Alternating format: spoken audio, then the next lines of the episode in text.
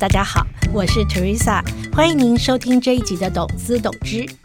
这两年最夯的议题莫过于元宇宙，不仅是 Facebook 的创办人佐伯克大动作的把 Facebook 的母公司名称改为 Meta，积极迈向元宇宙的市场。运动品牌大厂 Nike 也宣布收购 RTFKT 一家虚拟鞋的品牌，打算推出只能够看但是不能够穿的虚拟球鞋。同样都是在剑指元宇宙的商机。到底什么是元宇宙？企业进入元宇宙之后，可能会面临什么样的法律议题跟挑战？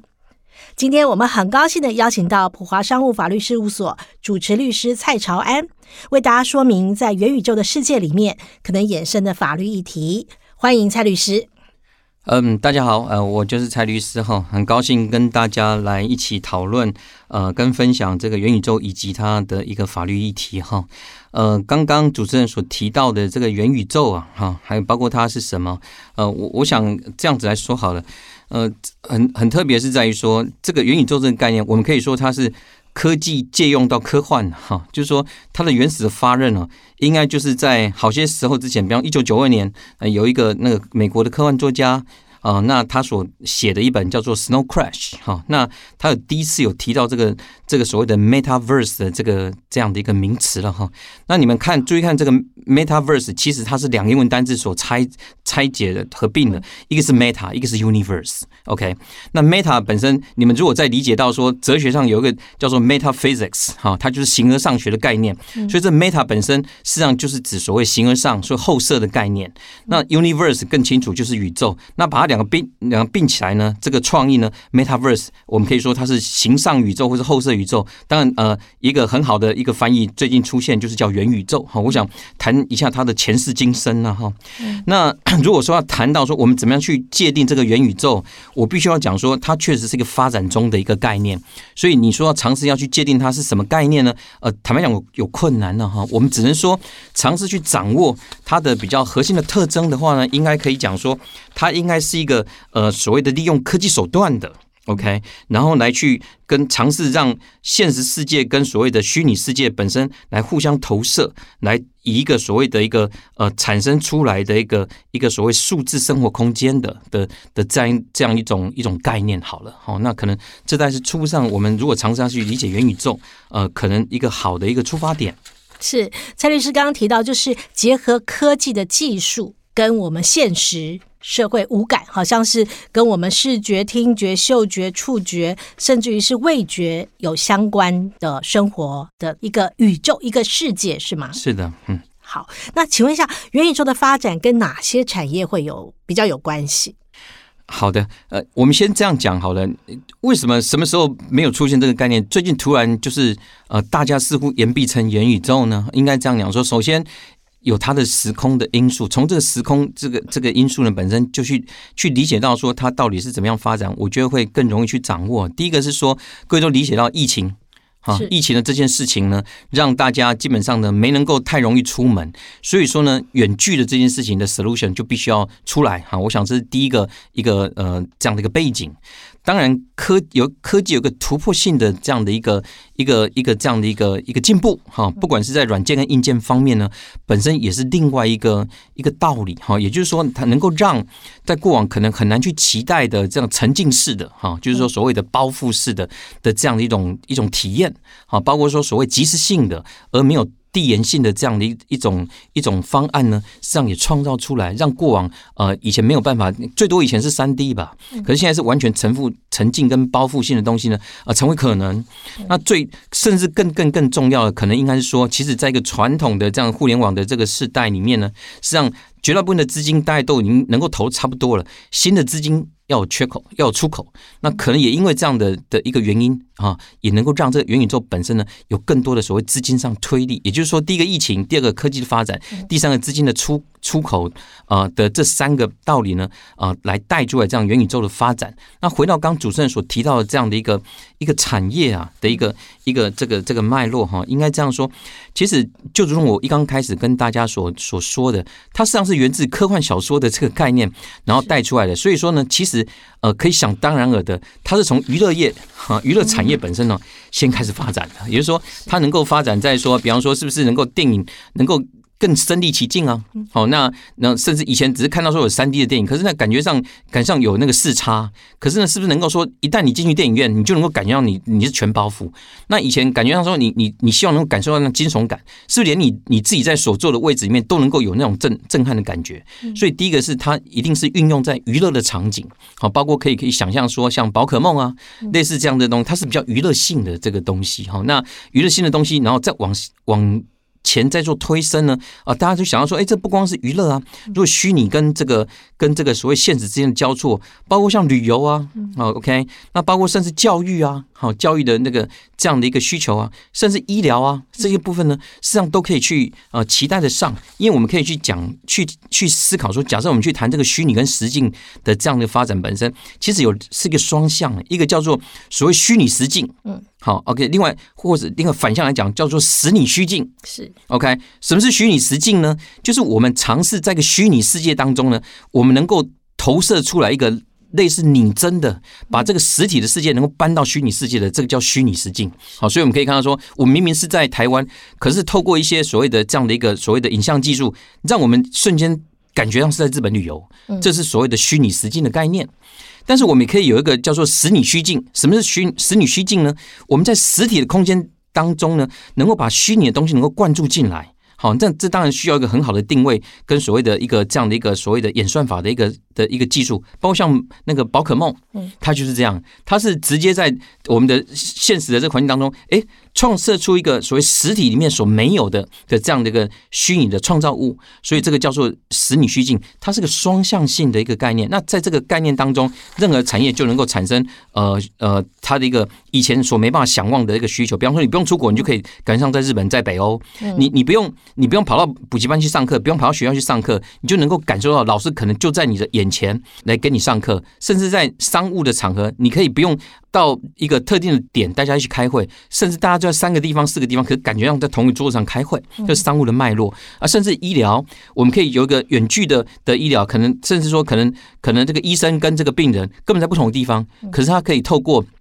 这样的一个一个所谓的一个元宇宙的这个技术呢，能够达成啊这样的一个非常有效率而且精准的这样的医疗，这些东西都是它可能性的产业上的发展。是蔡律师，您刚刚谈到从游戏开始，我们其实一般人比较能够理解，就是游戏嘛，基本上我们就是一个 game 啊，是那样的环境，就是大家已经都知道说，我们就是在游戏的世界里面，这个还比较单纯。可是您又提到说，可能可以运用到医疗上面，或者是一些商业的行为上面，这就会衍生出一些，就是我们已经准备好了吗？就是在一个虚拟的世界里面。我们实体上面，我们可能会碰到的一些交易上的模式啊，或者是一些法律相关的议题，这个可以怎么样子去做一个观察，或者是是不是可以再帮我们多谈一点元宇宙里面可能涉及的法律上的议题？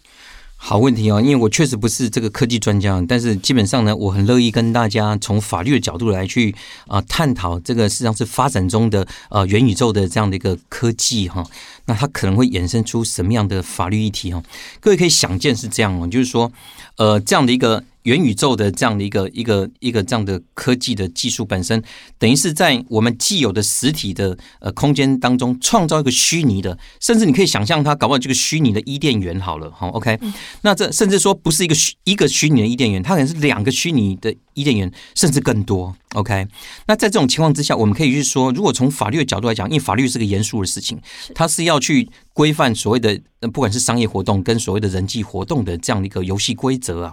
那去理解到这件事情的时候，我想分成两个脉络来去来去看哦。第一个是所谓在娱乐。产业的这种脉络，嗯，另外是延伸到娱乐产业之外的这种脉络，我们可以这样讲说，娱乐的脉络本身呢，呃，事实上它感觉上它比较不会那么可怕，嗯，为什么这样呢？最多是呃，感觉上它那个所谓的那个呃，整个不同的体验啊，就是说所谓的那个呃，不管是听觉、触觉啊，那个或者呃味觉，甚至一些呃其他的一些感官的的体会不够好。嗯，那所以说呢，最多就是说他没有办法，呃，有很好的商业化，或者说商业化的结果本身呢，呃呃不够品质不够好，那它似乎并不会立刻产生所谓的一个所谓的一个所谓伦理上的一个危害哦。嗯，但如果今天谈到说医疗的的这样应用。好，谈到所谓的教育上运用，或者说可能就会有瑕疵给付的问题。说医疗呃一个没搞好，这个所谓远距的这样的开刀，那没开好怎么办呢？好，这些问题，或者甚至说有些网络上的诈骗怎么办呢？类似像这种问题，就会是严肃的议题。哈，那我想可能如果尝试从法律的观点来讲哈，我们谈更严肃的问题，有几个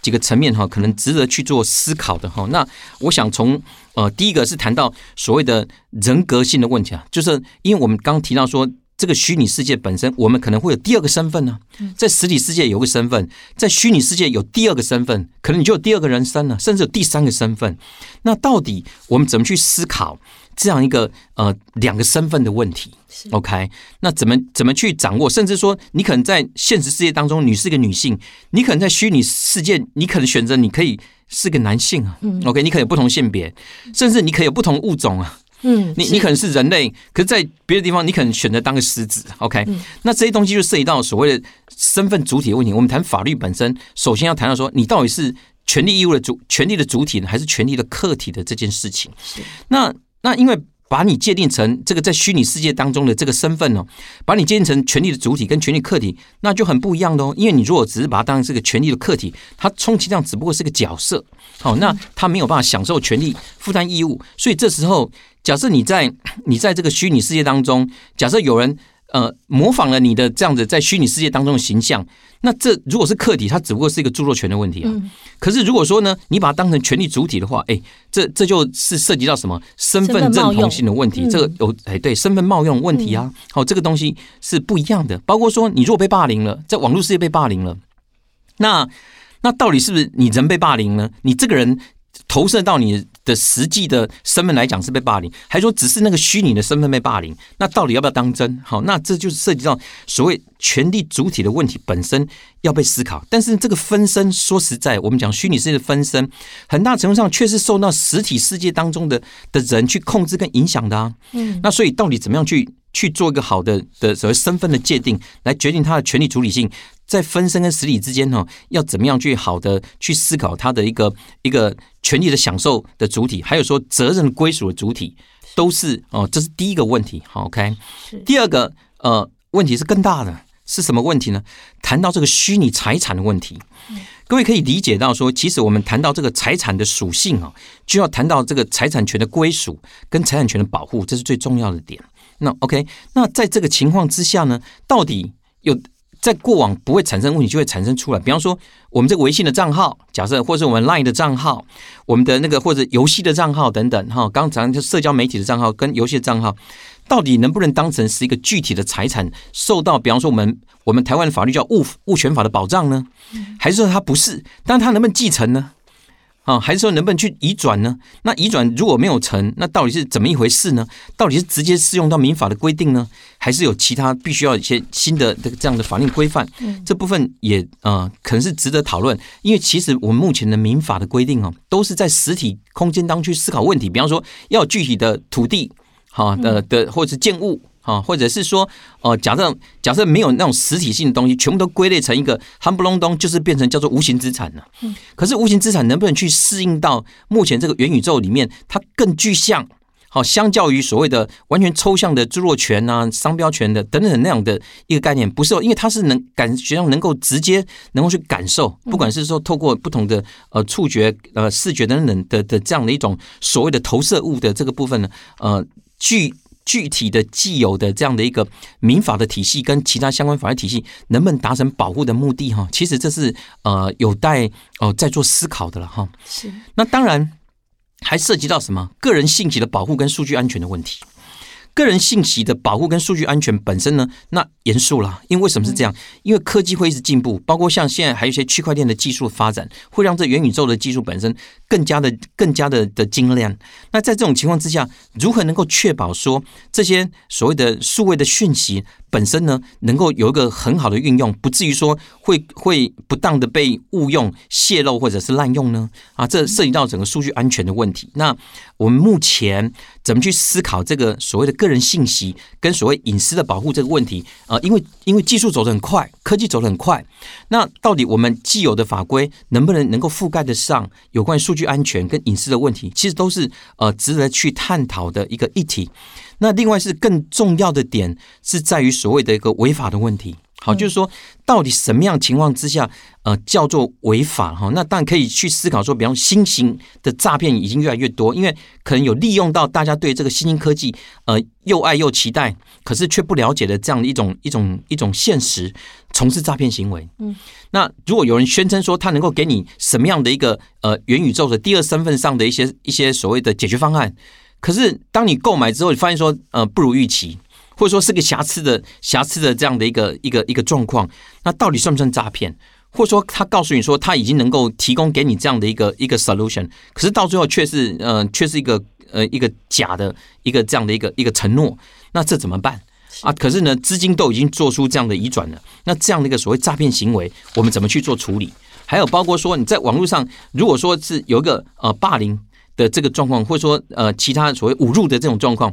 实体上的人是能够感受的，可是，可是呢，那可是他并不是霸凌你这个实体上这个人的身份呢，是他霸凌的是你在网络上的那个虚拟的，可能搞不好是个狮子。好，这些东西呢，都涉及到我刚刚所说跟人格主体跟所谓的霸凌的所谓的受害人本身就相连接。这些事情呢，可能不是在既有的法规当中可以简单来去做认定的哈。那如果还特特别是涉及到说所谓的刑事上的责任的时候，罪行法定主义的这件事情，能不能直接含涉到这所谓网络上的呃所谓的呃霸凌或者诽谤甚至侮辱的这些行为本身呢？事实上，这些新形态的犯罪的的类型呢，可能都还值得我们这整个那个呃。大家呃形成一个新的共识，然后而且要逐步的因因着这个技术的发展，能够能够适应得上，然后能够让这个所谓的呃现实的世界跟所谓的虚拟的世界之间呢，能够有一个链接，不至于说让它成为法外之地啊。它它就不会是一个虚拟的乌托邦，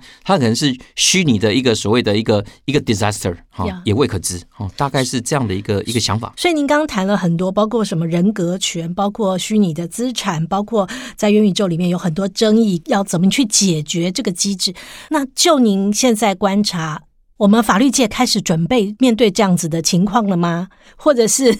已经有着手再去研究未来这种争议该怎么去解决吗？呃，是的，呃，应该这样子说哈，呃，就如同我一刚开始跟大家所提到的，第一个这样的一个元宇宙啊，这个不管是在概念也好，或者说在解决方案也好，其实。台湾是只能说它比较是一个亦步亦趋的一个 follower 哈，那发展的比较快的所谓的先行者哈，比较是在国外的一些公司里面，包括一些所谓的巨头啊，Facebook 哈，类似像 Google 他们实际上都走的比较快。那当然台湾这边也亦步亦趋，那当然会回归到说，其实法律对于在现在科技哈一日千里啊，那事实上很快的发展的这样的一个现实之下。法律常常会有力不从心的感觉。那在不同的整个科技发展的一个环境当中，包括说像西方国家跟台湾这边作为整个后进者，我说在科技方面亦步亦趋的这状况来讲，他们对于是不是要有一套新的全面性的法律能够跟进这样的一个呃所谓技术发展的这个需求来讲，其实它是有不同的一种急迫感的哈。但是我还是要是回归到说，至少会因着这个技术的发展本身，我们至少。即便没有办法在一个通盘的这基础上，能够完整的一个所谓规范的方案，但是至少能够先针对那些可以在短期内就会产生的这个问题本身，开始有一个好的公共的讨论，然后逐步形成，哪怕是一个碎片式的，或者说局限在特定的问题上面的一个处理呢，我都觉得是有建设性的。那当然，在慢慢这个技术越来越成熟，它的内容越来能够可以预见的时候呢，那能够有一个比较通盘的一个考量，能够。形成一个所谓的在虚拟世界当中一个也是完善能够去规范这个所谓的商业活动，以及所谓的第二个所谓的社会生活活动的的这样的游戏规则呢，我当然觉得是有必要的。是，我们也非常的期待哈。今天非常谢谢蔡长安律师这一次的说明。我们随着元宇宙的发展阶段，我们将会再邀请蔡律师来跟大家剖析相关的法律以及智慧财产权的问题。我们今天谢谢大家的收听，我们下次再会。谢谢。